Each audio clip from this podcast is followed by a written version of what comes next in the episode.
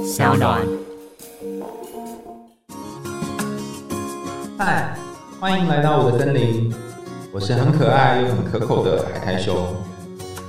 海苔熊心里话，在这里陪着你。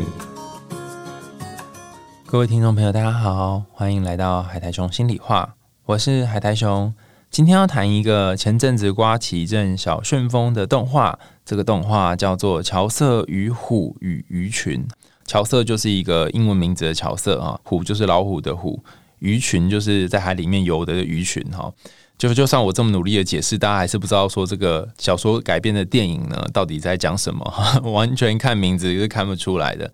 因为我对这个不知道在干嘛的电影很有兴趣，所以我就赶在戏院下片之前呢，从我家骑脚踏车到西门町去看这个电影，就知道我多拼命的很想要看看他到底在演什么这样。然后那时候看的时候很有很有趣，就是这个电影被分在一个非常非常小的厅里面，然后里面大概只能坐二十个人的超级小厅，荧幕也超级超级小，大概比你家电视再大一点点而已。那我们就在里面看。那尽管是这样子，我还是有一种不虚此行的感觉，因为它的剧情非常饱满，然后内容也很丰富。看不出来像是一个两小时的动画片，里面好像塞了很多的东西，然后会让你一时难以清楚的知道说哦，到底他讲了什么。可是回头想想，你也会觉得，嗯，真的是一个很丰富的内容，就很像是你吃了一个包子，然后它皮很薄，然后馅非常多的这种感觉。那他讲的看起来像是一个爱情故事，其实实际上谈的是。一个身心障碍者，他在不论是过去所受到的一些创伤，或者是被封闭的情况下，他如何跟人重新建立关系、重新相处的一个状态。如果你也觉得自己有某一些病，不论这个病是生理上的病，或者是心理上的病，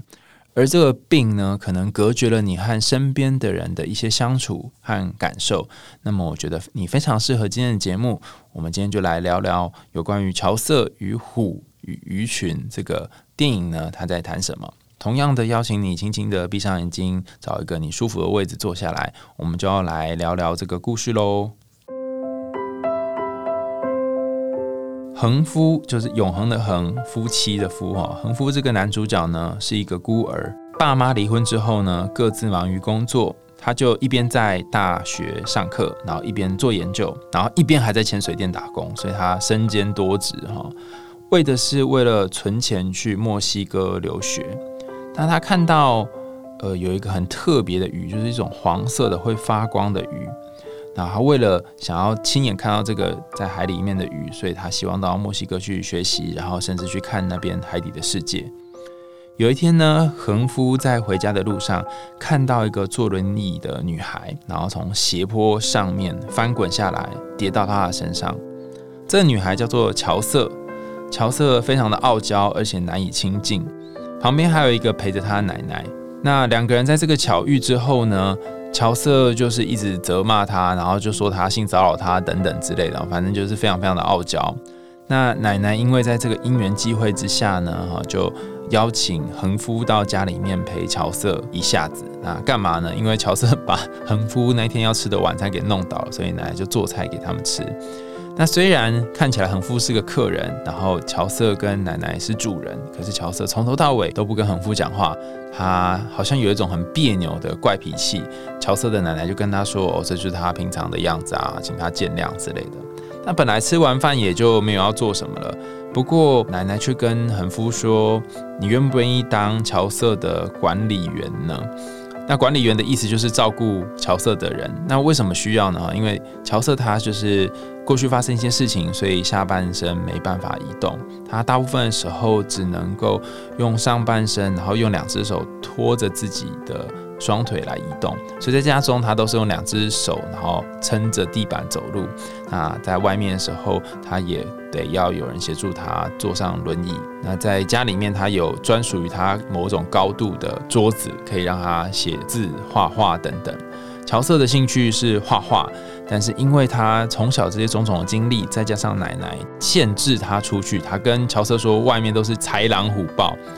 所以使得乔瑟呢就是封闭在这个古宅底的里面啊，就是乔瑟跟奶奶这个家里面很少出门，那甚至只有在晚上的时候才会出来散步一小段时间而已。那乔瑟几乎是被闷到坏了啊，他就只能每天躲在房间里面画画。那一开始，乔瑟虽然不需要这个管理员，但是奶奶因为很坚持，希望有人可以来陪他。我的想法是，可能奶奶也觉得自己时日不多，所以如果有一个人可以照顾乔瑟，其实是蛮好的，所以就把这管理员引进他家。讲虽然是这样讲啊，但是每次恒夫呢，就是这个管理员到他家的时候，都做一些非常奇怪的事情，比方说，就请他数那个榻榻米的格子有几格，或者是请他跪在那个房间的门口，然后动也不动。为什么呢？就为了乔瑟他想要知道一个一般人的脚到底可以在这样的情况下跪多久，因为他自己的脚是没有知觉的，乔瑟的脚没有任何的感觉，他想知道一般人可以跪多久。总之，恒夫打这个工真是非常的辛苦，但是他为了赚这个钱，哈，就是当管理员，然后赚了一个还不错高额的薪水。他希望存钱，然后去他想要的墨西哥念书，所以才一边工作，然后一边接下这个很傲娇的 case。那有一天呢，他们终于有一个机会，就是恒夫就带着乔瑟两个人逃跑了，然后去看看外面的景色。为什么说逃跑呢？因为奶奶其实一直很不希望乔瑟他出去外面在四处流连，所以他每次都跟乔瑟说，外面都是豺狼虎豹，你不要随便乱出去。但是他其实很想出去，所以管理员恒夫呢就有一次推着他出去，然后到海边搭的很长很长的电车，然后又推了轮椅，大概从中午吧离开，一直到下午傍晚的时候才到海边，然后看着海，然后看着海里面的这些种种。恒夫还抱着乔瑟在这个海边呢转圈圈，然后闻到这个海的味道。这样，那为什么乔瑟这么想去海边呢？原因是因为从小的时候，乔瑟的父亲在过世之前有跟乔瑟说：“哎，你知道海是什么味道吗？海水的味道是什么味道吗？”那乔瑟还没回答出来，还没找到这个问题的答案，父亲就走了。所以他好想好想知道海水的味道是什么。那在那一次跟恒夫两个人在海边之行呢，也刚好就让他尝到了海水的味道，说哇，原来海水是咸的味道。那他们两个人自此之后就经常一起出去，可能去吃可丽饼，到公园吹泡泡，到动物园看老虎，那甚至也认识了和乔瑟一样喜欢看小说的图书馆管理员。那他也有机会第一次念绘本给小朋友们听。虽然乔瑟在念的时候，因为他第一次念嘛，所以小朋友听起来都没什么兴趣。简单来说，就是恒夫的出现呢，拓展了乔瑟的视野。那其中最有趣的一段是，乔瑟在动物园里面跟这个老虎四目相接，然后他看着老虎，然后他觉得很害怕，因为老虎是他很害怕、很害怕的一种动物。那为什么要恒夫陪他来呢？因为他觉得有一个人在旁边，似乎就可以不那么害怕了。感觉这个故事这样进行下去，两个人就会发展出恋爱的剧情嘛，哈，就在一起啦，不是很好吗？哈，可是剧情急转直下，因为后来奶奶过世了。然后乔瑟再也没有钱可以支付给恒夫当薪水，因为之前他这个管理员的费用呢都是由奶奶支出，奶奶还有不少的钱这样。那两人之间却也已经产生了情愫，尤其是恒夫，他通过了大学的甄选考试，让他有机会可以出国留学。但他也不知道怎么跟乔瑟开口，因为他们两个人已经有感情。但是如果这时候恒夫要出国，等于两个人要分隔两地。于是乔瑟在辗转的情况下得知了这件事情，非常生气，然后就不跟恒夫讲话。那恒夫也做了一些方式来弥补，他拿了他很喜欢那个会发光的黄色的鱼，然后用贝壳做成这个黄色的鱼的这种形状的灯，然后拿去送给乔瑟。那透过一起看这个鱼，然后甚至告诉乔瑟他何以这么需要去墨西哥，然后打开了乔瑟的心门，两个人又重修旧好。所以虽然历经了奶奶过世，历经了恒夫隐瞒说他要去墨西哥的事件，但是一切好像。还算在不错的发展轨道上，但是这里又产生了另外一个让人家觉得很难以好好说明的感受哈，就是对于乔瑟来说，他是一个行动不便的人，但是他可以感觉到似乎恒夫对他也有一些感觉，然后他又不想要造成恒夫的负担，所以他又。赌气哈，就想说，那我不要再让恒夫照顾我好了，因为如果让他照顾我，他可能就没有办法去实现他的梦想，所以他就呃毅然决然的呢，就把恒夫给辞退了。他也觉得他没有钱可以付给恒夫，然后甚至就自己买了电动轮椅，这样他就可以不用靠恒夫推着他这样子。那在最后一次恒夫跟乔瑟见面的时候，是在一个海滩。横夫就推着乔瑟呢，准备去海边，当做他们最后一次的告别。那在离开的时候，两个人吵了架，就有关于去留学的这件事情吵了架。然后，呃，乔瑟就自己驾着电动轮椅，然后就走掉了，留下在大雨里面一个人不知道该怎么办的横夫。就在这个 moment 呢，乔瑟那个轮椅的轮子卡到了马路的某一个凹陷的地方。那有一部车从远方过来，即将要撞到乔瑟和他的轮椅了。那横夫及时赶到，可是他却也被这个疾驶而来的车呢给撞飞了。那变成他下半身呢暂时瘫痪，没有办法行走。此时的他才理解到，说原来没有办法走路是一件多么令人伤心的事情。从此之后呢，他就开始陷入了某种低潮。那乔瑟也非常的自责，因为他觉得是自己赌气，所以才让横夫发生这样的事情。那恒夫其实有一个暗恋他很久的女孩，叫做小五，只是恒夫也没有接受这个小五的追求哈，因为恒夫对于乔瑟比较有感觉。那小五在某一次的情况下，就跑去跟乔瑟说：“请你想一点办法，因为我知道他最爱的人是你，可是你却没有做任何事情。我希望横夫能够因此而振作。”那时候横夫他因为脚受伤了，然后原本去墨西哥那边获得的奖学金计划呢，因为横夫暂时行动不便，所以没办法去墨西哥。那那里的教授就把这个奖学金也让给别人了，所以等于他也没办法去墨西哥了，所以。横夫的状况呢，非常非常糟糕，他甚至觉得他不想要再活下去，他也不想要复健了，他觉得他这辈子就这样子了。就在这个 moment 呢，就是小五还有乔瑟，还有他的另外一个好朋友哈，这个好友叫准人哈，就是三个人呢协助横夫呢，从没有办法走路的状况下，慢慢的。振作起来，采取的方法也真的是非常的神秘哈。有一次，那个乔瑟呢，他就办了一个在图书馆里面朗读美人鱼故事的机会，在朗读的过程当中呢，他那个故事是他自己手绘的。大家还记得他第一次在图书馆朗读故事的时候吗？其实同学们就是小朋友们都觉得很无聊，但是这一次的朗读引来了大家的专注跟喝彩。那他虽然写的是美人鱼的故事，画的是美人鱼的故事，但实际上描述的就是他跟横夫之间的整个的经历跟感觉。他画了一个天使，这个天使是一个有翅膀的天使，为了解救美人鱼，然后甚至让自己的翅膀都因此而断掉了。那在他讲的故事的最后呢，虽然天使的翅膀没有办法恢复，但是在心中呢，这个天使永远是可以发光的，而且永远是可以飞翔的。他讲了这个故事，然后小朋友听了都如痴如醉。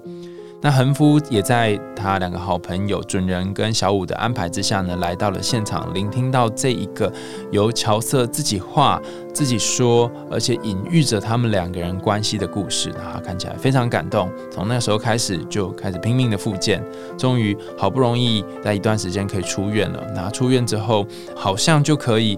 回到两个人原本的这个恋情的状态了，可是没想到他跟乔瑟说好要请乔瑟出来接他出院的那一天呢，他从早上十点一直等到了晚上，乔瑟都没有出现，打电话也没有接，然后他找了两个朋友，就是刚刚讲的准人跟小五一起去找乔瑟，找了好久好久都没有找到。那这时候乔瑟在干嘛呢？原来乔瑟在下着大雪的这个夜晚呢，自己一个人跑到动物园里面，自己去面对那只可怕的老虎。他自己看完老虎之后呢，就默默的离开，然后也把房子里面都收干净，不想要让横幅他们找到。那为什么要做这件事情呢？我猜想，或许是乔瑟他心中依然不想要成为横夫的负担，因为他好不容易康复了嘛，可以去实现他到墨西哥的梦想。那也有可能是他想要自己去面对他内心的恐惧，就是那只老虎。不过故事的最后呢，一群人寻寻觅觅，啊，终于找到了乔瑟。那这个找到，也就是呼应了一开始呃两人相遇的过程，就在某一个斜坡底下呢。乔瑟一不小心又被一个路人撞到，然后那个轮游刚好滑下来，然后滑下又刚好跌倒在那个横夫的身上，就跟他们两个一开始相遇的状况是一样的。两人恋情呢，就在这里又重新被点燃。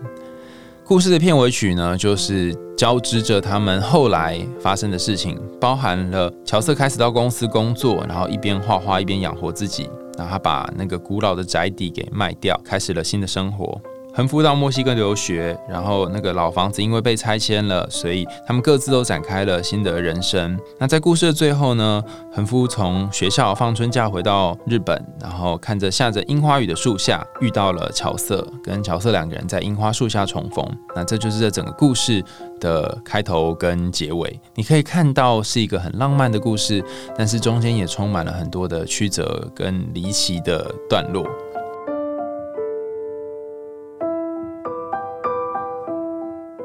那这个故事想要讲的是什么呢？我觉得可以谈的东西有非常的多哈。第一个我想要谈的是有关于创伤跟自我封闭。如果你过去曾经受过一些伤，如果你曾经有遇过一些苦痛，甚至是发生一些事情，让你身体或心灵受了一些伤口，你可能会陷入一个自我封闭的状态。你不敢跟别人讲你的事情，不想要和别人倾诉你内心的感受，你可能会和其他人之间隔着一个墙，就像乔瑟一样。他的傲娇其实是用来掩饰他的脆弱，它是一种防卫机转。那如果有人能够看穿你的傲娇，甚至是能够陪伴你这个傲娇到一段时间之后，或许这个傲娇就可以软化，然后两个人距离就会靠近。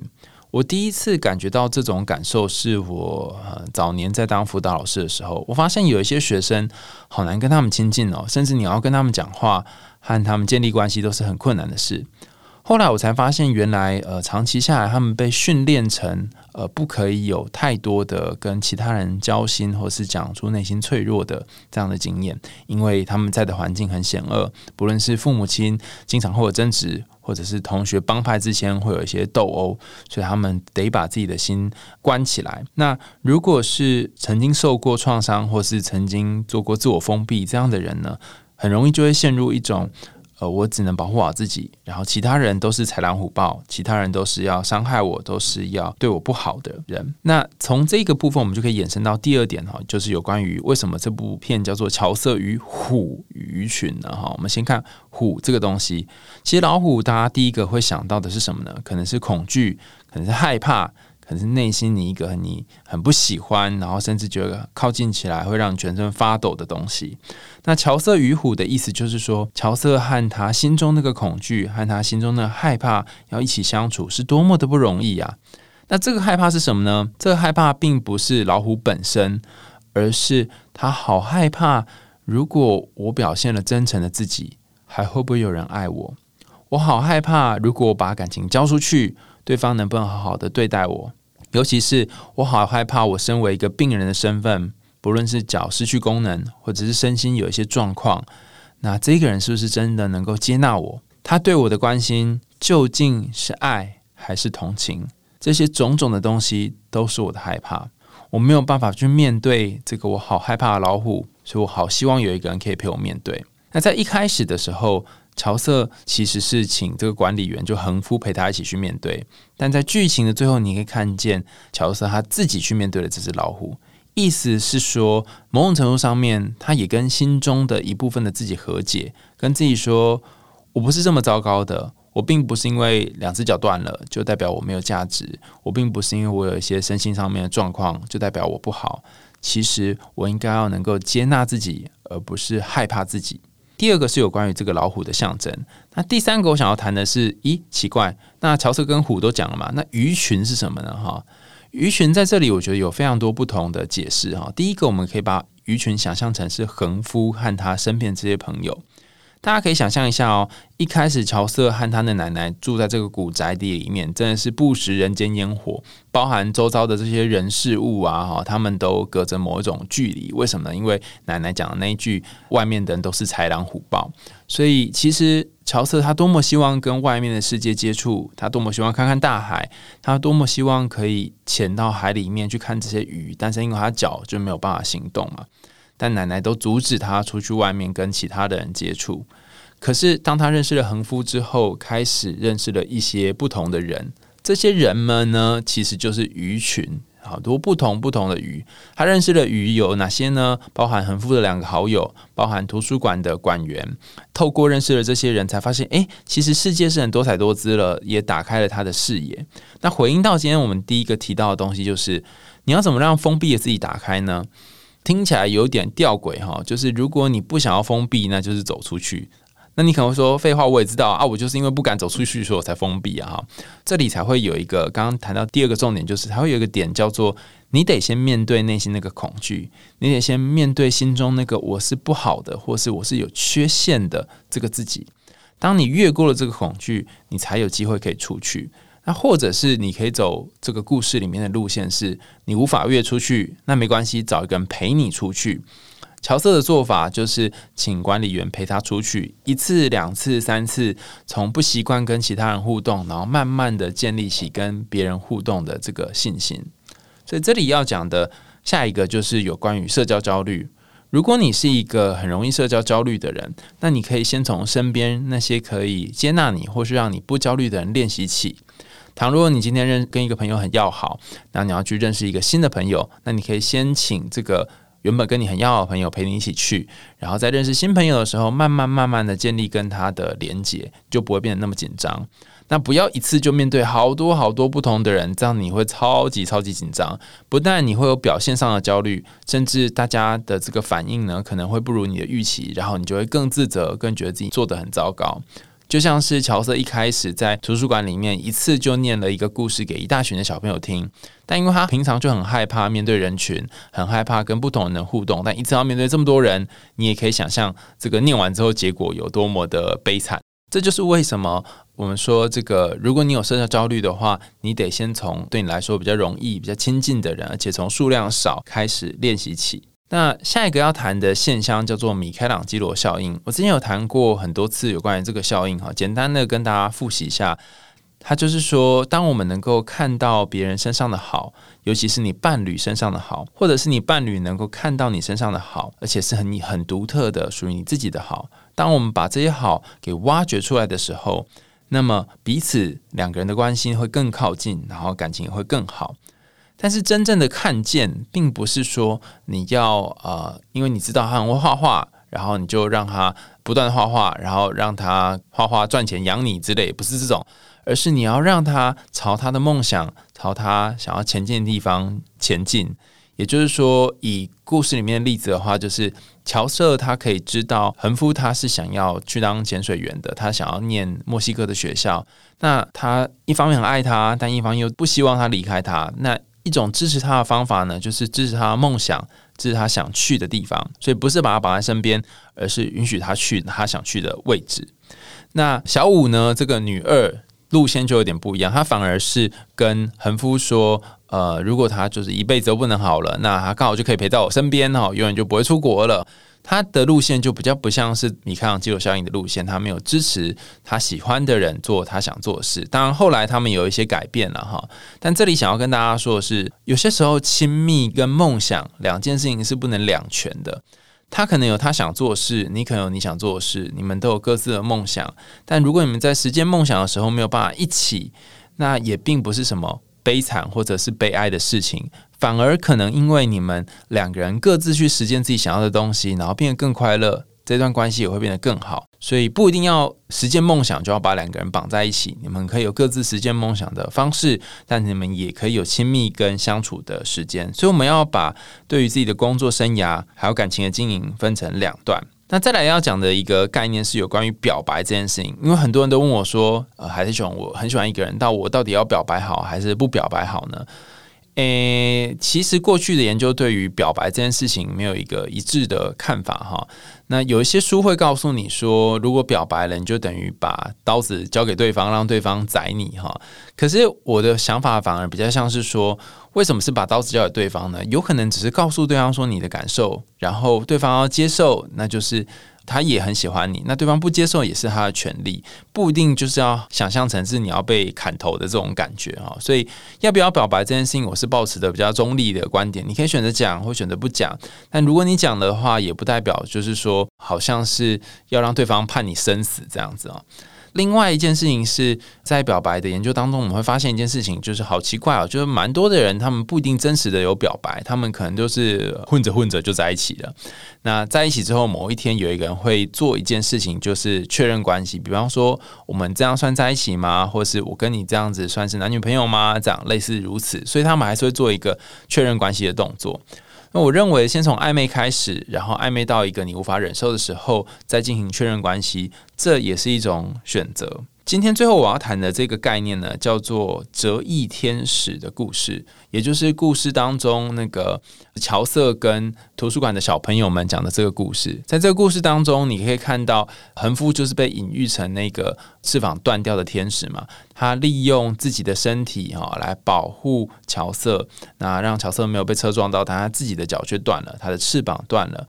那这个故事谈的是什么呢？有些时候。你在牺牲自己，或者牺牲自己照亮别人的时候，也可能会照亮你自己。包含乔瑟，他在整个过程当中都是一个被照顾的人，可他到后面，他画出了这个故事，他看起来是在做某种牺牲跟奉献，但他点亮了。恒夫的人生让他愿意重新开始振作，做他想做的事，然后开始复健等等。呃，我们可以看到乔瑟大部分时候被照顾，但是这个最后的付出却让恒夫有了一个不一样的转变。同样的，反过来，恒夫看起来从头到尾都是在当管理员，都是在打工，都是在付出照顾乔瑟。但他有没有从乔瑟身上获得东西呢？有啊，当他付出了，然后翅膀折断了，他才知道说：哇，原来不会飞的天使，不会游的鱼。他的感觉是这个样子，那他可以体会到乔瑟的心情。除此之外，他也可以体会到说，从这个很难很难靠自己双脚行走，然后到慢慢慢慢的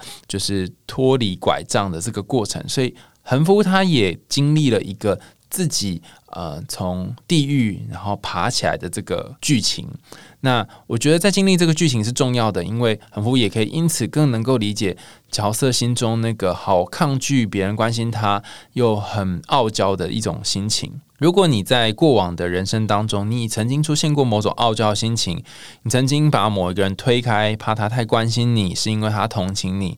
你曾经做过一些事情让身边的人受伤，那么或许你还在某一种防卫的状态里面，跟乔瑟一样。